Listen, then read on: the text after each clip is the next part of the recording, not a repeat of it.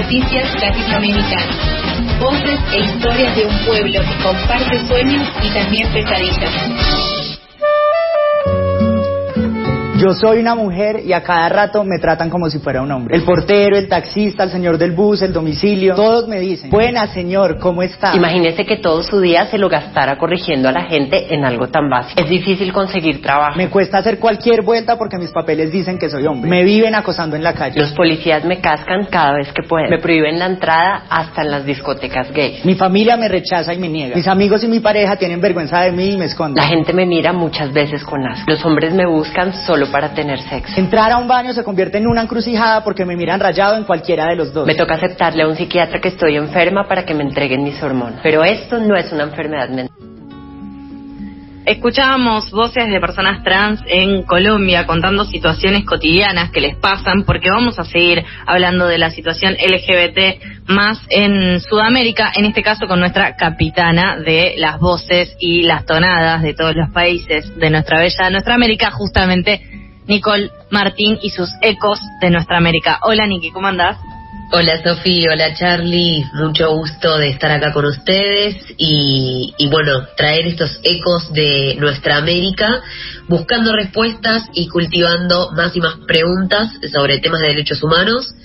Y bueno, dado que hoy se debate en el Senado el proyecto de ley de cúpulo de inclusión laboral travesti trans Diana Zacayán Loana Berkins, en Argentina, me pareció interesante hacer un viaje por nuestro continente para saber el estado de situación en materia de derechos de la población LGBT. Bien. ¿Y por qué Sudamérica? no Porque estaría bueno que arranquemos por Sudamérica porque vale la pena interiorizarnos en el tema con tiempo y porque sabemos además que la problemática de violencias y crímenes de odio se agravan en Centroamérica, por lo que vamos a brindarle un espacio en, en la próxima semana en otra columna. Si les parece, empezamos por lo que tenemos cerquita. Dale. Dale. Para, para adelantarnos un poco, vale decir que Argentina es un país pionero en materia de leyes para el acceso a derechos de mujeres y, y personas LGBT, pero además hay siete países más que tienen normativas para cambiar el nombre según la identidad de género de la persona sin tener que hacerse una intervención quirúrgica en el cuerpo. Y son Chile, Uruguay, Bolivia, Costa Rica, Ecuador, Colombia y México. O sea, serían ocho en la región.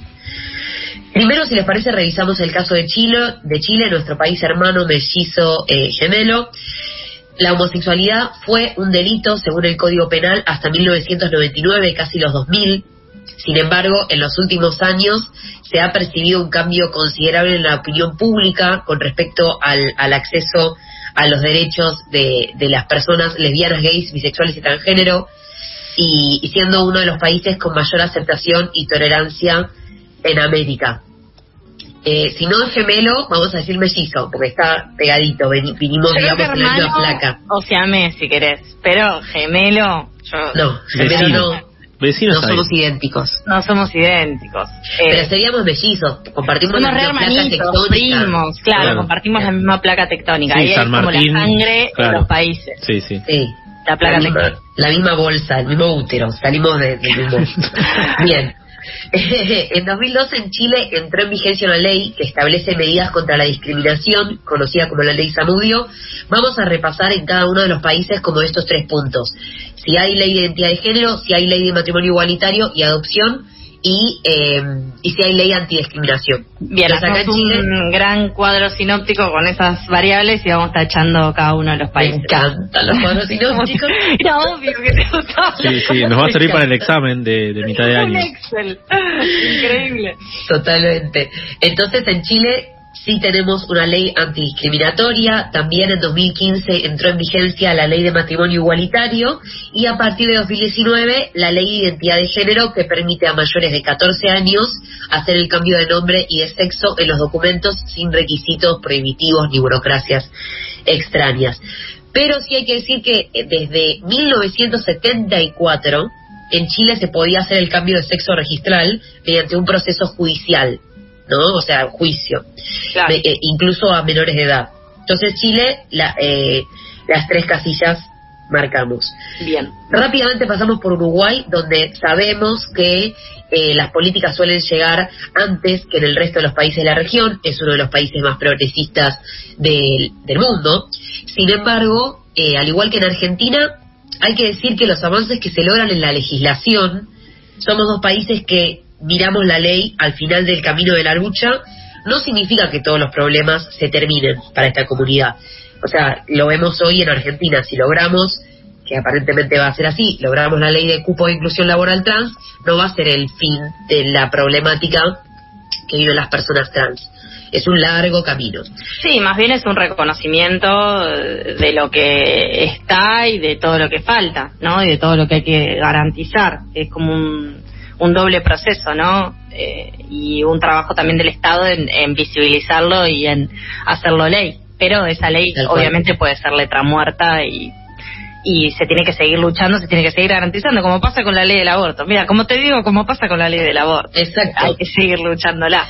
Exacto, es una lucha que, que está buena, que tiene un fin. El, el hecho de que tengamos, apuntemos una ley, habla de que le estamos dando directrices al Estado para que se ocupe de, eh, de resolver estas problemáticas. Sería el, el fin del Estado, también en mi perspectiva del Estado, esa. Eh, pero bueno, todavía queda mucho también más allá de cuando conquistamos la ley.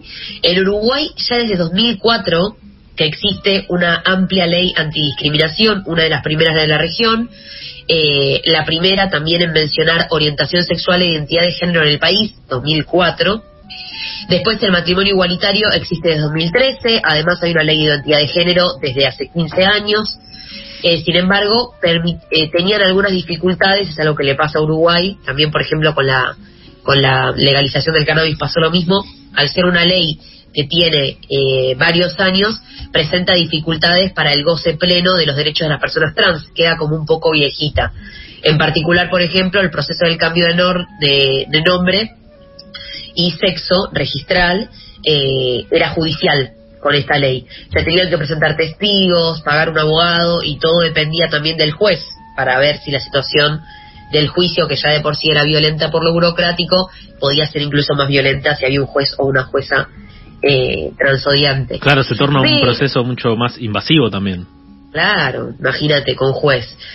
Pero en 2018, el mismo año que la Organización Mundial de la Salud dejó de considerar la transexualidad como una patología, se sancionó en Uruguay la Ley Integral para Personas Trans, que estableció políticas públicas específicas para garantizar los derechos humanos, entre los cuales se eliminó este proceso judicial, se reconoció la realidad de las personas no binarias e incluyó también a personas con capacidad de gestar para que puedan recurrir a reproducción asistida financiada por seguridad social.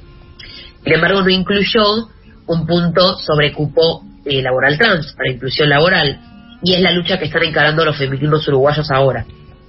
Bien, volvemos a Argentina, pasamos por Misiones, cruzamos el río Paraná y llegamos a mi querido Paraguay, en el corazón del Cono Sur, donde los avances legales hasta el momento son pocos, si bien no existen leyes que castiguen las expresiones de género o, o sus- las identidades de las personas, distintas a las cisgénero, por supuesto, tampoco hay ley de matrimonio igualitario ni adopción para las parejas del mismo sexo, ni tampoco hay ley de identidad de género y ley contra discriminación. O sea, estamos en cero. Nada mismo.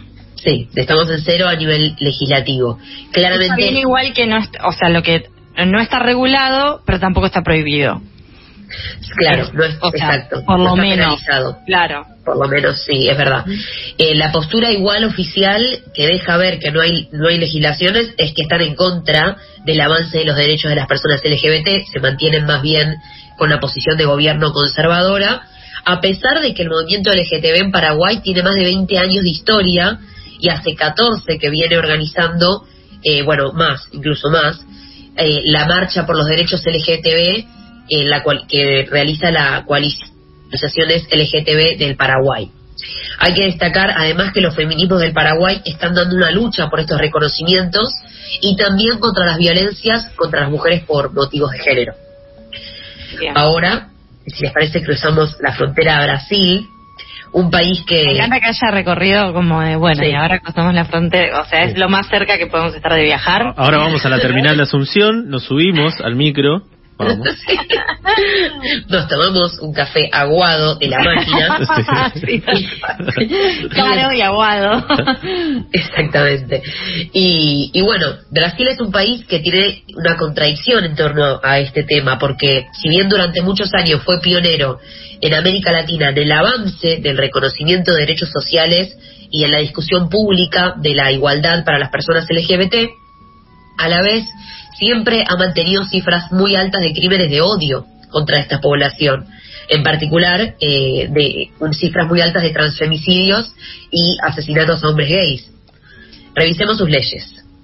No existe una ley de matrimonio igualitario, sin embargo hay una decisión del, del Supremo Tribunal Federal en 2011 que determina que todas las oficinas de registro deben celebrar uniones civiles homoafectivas tras lo cual el matrimonio puede hacerse efectivo, pero no hay una ley específica que lo proteja. ¿Hay adopción para parejas de no sexo? Sí. Todos los derechos aplican eh, del matrimonio, digamos, aplican para los matrimonios del mismo sexo. Sin embargo, un juez o una jueza podría hacer una denegatoria. Y o sea, lo mismo, quedas a merced de un proceso y de que te toque un juez transodiante o Exacto, exactamente. Y eso es violencia, ¿no? Más allá de que, de que esta persona pueda ser violenta o no, depender de que la justicia te ampare para, para acceder a tus derechos civiles es violencia. Después, en cuanto a la identidad de género, no hay una ley sobre esto, aunque en Brasil es posible que una persona trans cambie su nombre y su sexo registral, pero a través de un proceso judicial, lo que decíamos, juicio. Y por supuesto, si bien tampoco era un paraíso para las personas LGBT antes de esto, sí se lee un retroceso en materia de derechos humanos a partir del golpe a la presidenta Dilma Rousseff y la asunción de, de, de, Michel, de Michel Temer, y bueno, después de la asunción de Jair Bolsonaro ni hablemos. Aún así, los feminismos brasileños siempre nos han guiado en la región han aportado mucho a la deconstrucción y a la decolonización de los movimientos sociales, así que por supuesto que estamos con ellas y ellas en estos momentos en todos.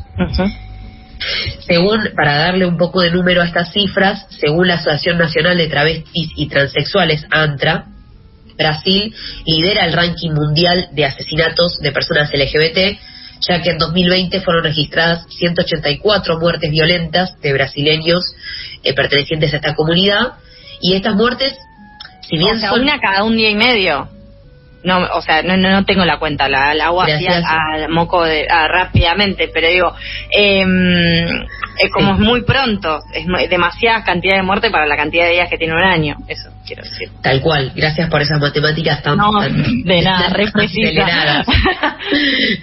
sí, y si bien estas muertes son, son las expresiones más graves del transodio y el amodio, eh, del patriarcado, al igual que los femicidios, todas las violencias construyen este sistema, este sistema del mal, ¿no? Que violenta las expresiones de género que salen del binarismo hombre o mujer en sus roles establecidos por el patriarcado. Los roles del hombre, los roles de la mujer y todo lo que, lo que esté por afuera de eso está mal y merece ser violentado. Y me gustaría que escuchemos ahora a las voces de personas trans de Colombia que expresan momentos cotidianos que sufren y también eh, hacen parte del contexto que llega a estas 184 muertes en Brasil. Cuando nos discriminan y no reconocen nuestro género. Cuando nos echan de las casas. Cuando escriben sobre nuestras vidas de manera desinformada. Cuando no presionan a sus colegios y lugares de trabajo para que nos incluyan. Cuando nos niegan la entrada a Teatrón y al resto de bares. Cuando se burlan del amigo al que le gustan las trans. Eso también nos está matando. Eso también nos está matando, dicen estas voces, porque justamente no es solamente el eh, transfemicidio, hay un montón de situaciones que, eh, que construyen este sistema del mal. Sí, claro, es que tenés que pensar, si pensamos en todas estas variables, las pensamos también porque eh, tenés que pensar en todas las variables que permiten la, el mantenerse el reproducirse y el continuar, digamos, en este mundo, ¿no? como, como individuo, eh, las, las condiciones materiales de existencia, por decir, alguien dijo alguna vez. Entonces eso es lo que se tiene que garantizar. Vos podés decir, bueno, sí, permito que existas, no te violento, saco una ley para eso, pero como vivo, con trabajo, bueno, te saco, te incluyo porque naturalmente no se da bueno, entonces, como eso tendría que ser la conversación que tiene el Estado con la sociedad, con los distintos colectivos para ir eh, realizando estas distintas herramientas legales. Charlie, ¿qué ibas a decir? No, iba a mencionar que sí, eh, con respecto a eso, eh, también de desde las pequeñas acciones individuales incluso se puede estar fomentando un discurso que separe o que discrimine a determinadas minorías. Y en este caso eh, creo que se da en, bueno en otros países debe suceder similar pero aquí en Argentina también eh, esta situación de que eh, eligen juntarse mucho entre compañeras para también eh, eh, bueno, bancarse, entender sus historias eh, similares en muchos casos y que a lo mejor, digo, hay un montón de, de, personas eh, que, que, nunca tuvieron contacto o que no, no saben cómo tratar con, con, una persona travesti trans y se ven sorprendidas ante un cuando conocen a alguien y está bueno ir pensando estas cuestiones de antemano, no esperar recién a conocer a alguien y empezar a, averiguar ahí y a interiorizarse en una historia en particular. Pero voy a hacer una, una metáfora muy medio bruta quizás ahora, pero es con lo mismo que pensamos, por ejemplo, con las jugadoras de fútbol femenina. Si no se ven, si no se generan representaciones sobre eso que sucede, así mismo con las personas trans, si solamente en la tele, en donde sea, en los medios de comunicación, se reproduce el binarismo, entonces se va a seguir, o sea, son instrumentos que también reproducen estructuras sociales, eh, lo, lo, que sería eh, la cultura, ¿no? Entonces, más allá de tu propia experiencia, de si vos puedas o no acceder a tener una amiga trans, eh, se tienen que poder construir esas representaciones y se tiene que educar y crear cultura en ese sentido. En, así como decimos, o como hemos dicho en otras eh, cantidad de ecos de nuestra América, que Argentina, por ejemplo, también es un país plurinacional y que esa cuestión plurinacional no se entiende, también Argentina es un país en donde existen muchas identidades sexuales. Entonces, en ese sentido, también se tienen que representar y tienen que sentirse todos, todos, todas, todes incluides. Eh, no es solamente no es solamente incluirlo en un discurso presidencial, pero qué bueno que el presidente diga todes también, porque eso es una forma de construir. Eh, entonces es como que eh, está bueno también plantear eh, esos debates. Me gusta, Niki, que vos a lo largo de la columna fuimos viajando, ahora bueno, vos ya te abrigaste, se ve que estamos, ya estás en la cordillera o algo así, y bueno, así seguís continuando este, viaje que, que, nos va llevando por toda Sudamérica en este Mis queridos oyentes no me pueden ver como, como tienen la suerte de mis compas que estamos en el Google Meet, pero sí, nos abrigamos, me puse un gorrito, me puse una bufanda porque ya estamos en la alta Bolivia. Ojo con el oxígeno, eh, te va a faltar. Claro, midiéndolo. Estoy mascando coca y, eh, y vamos a repasar entonces cuál es el, estado de situación de la legislación. Es solamente decir que estoy completamente de acuerdo con, con sus opiniones sobre este tema. Eh, es algo integral que, que tenemos que hacer como sociedad para poder incluir a estas personas y, y no se puede lamentablemente reparar todo el daño que se hizo, pero es lo mínimo que podemos hacer eh, justamente por todo el daño de todos estos años. Así que bueno, en Bolivia, la nueva constitución política del Estado plurinacional, promulgada en 2009, prohíbe y sanciona en su artículo 14 toda forma de discriminación fundada en razón de sexo, color, edad, orientación sexual identidad de género. Y desde 2010 el país cuenta con una ley contra el racismo y toda forma de discriminación que vuelve a hacer esto explícito.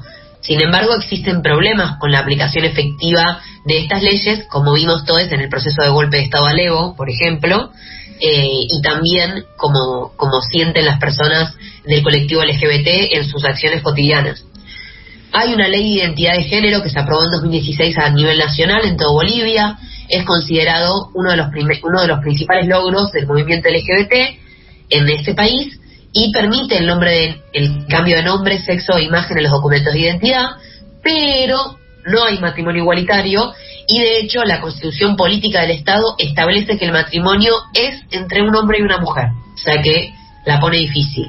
Sin embargo, a finales del 2020, eh, atentos a este dato, el registro civil emitió una primera resolución que permitió que se reconozca la unión civil de dos hombres particulares, o sea, en un caso lo cual es un fuerte avance que siembra un precedente importante. O sea, no hay matrimonio igualitario, pero el año pasado, en 2020, a finales de diciembre, se celebró el primer matrimonio la primera unión civil eh, de, dos, de dos hombres. Sí, y van a aparecer, eh, si no es que ya empezó a suceder, van a aparecer más parejas eh, pidiendo, pidiendo lo mismo, Exacto. amparándose en este antecedente. Exactamente.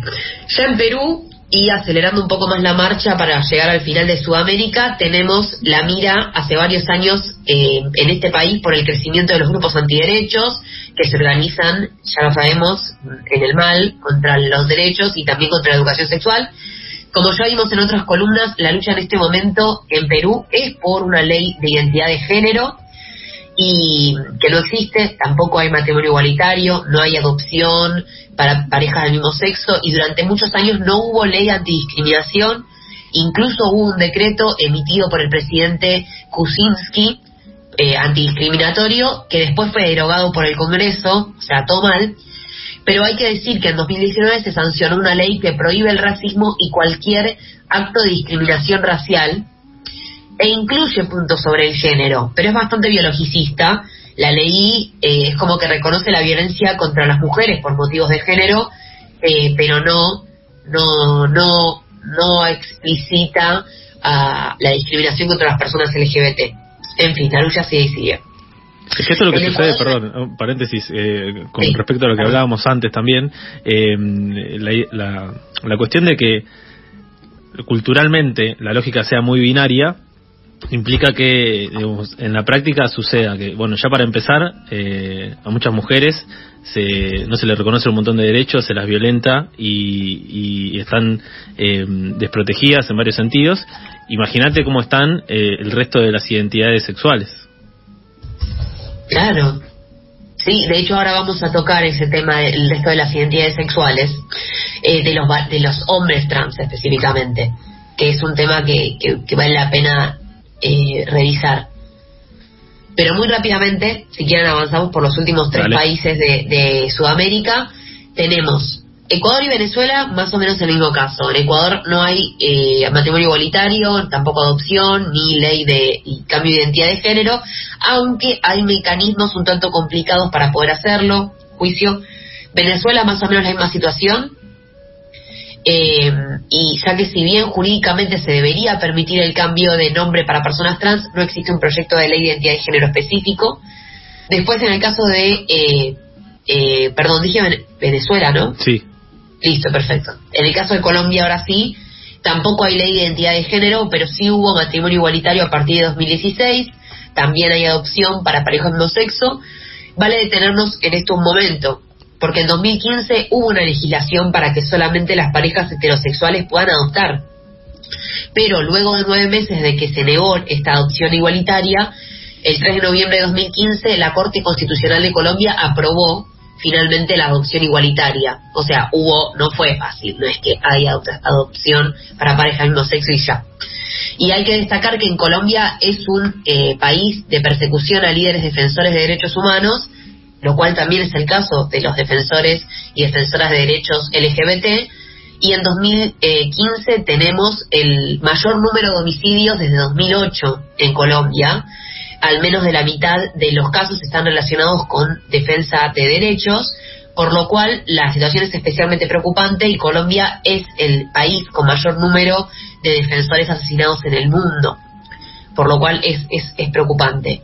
También los audios que escuchábamos eran voces colombianas, ¿no? Sí, Bien. Así es. De hecho, son voces del programa La Puya, que es mi recomendación de hoy.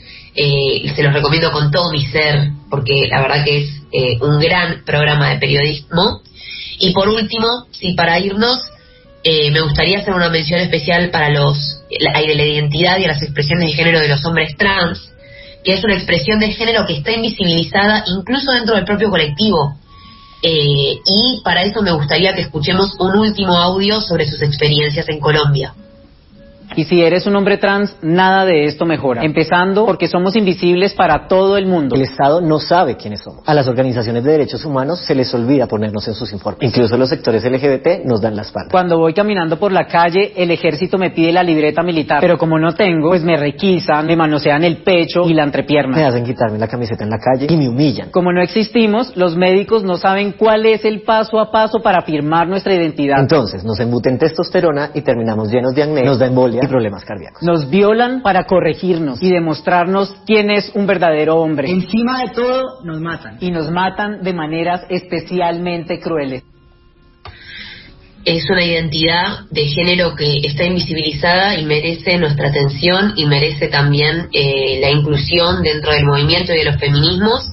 Y ¿Cómo bueno, es el, eh, la recomendación que habías hecho? Pilla. La Puya, La Puya, que es un programa de YouTube eh, periodístico de Colombia, que, que realmente es muy bueno y, y trata estos temas y trata otros, y estos testimonios que escuchamos son de, de, de ellos, de, de su Muy programa. bueno.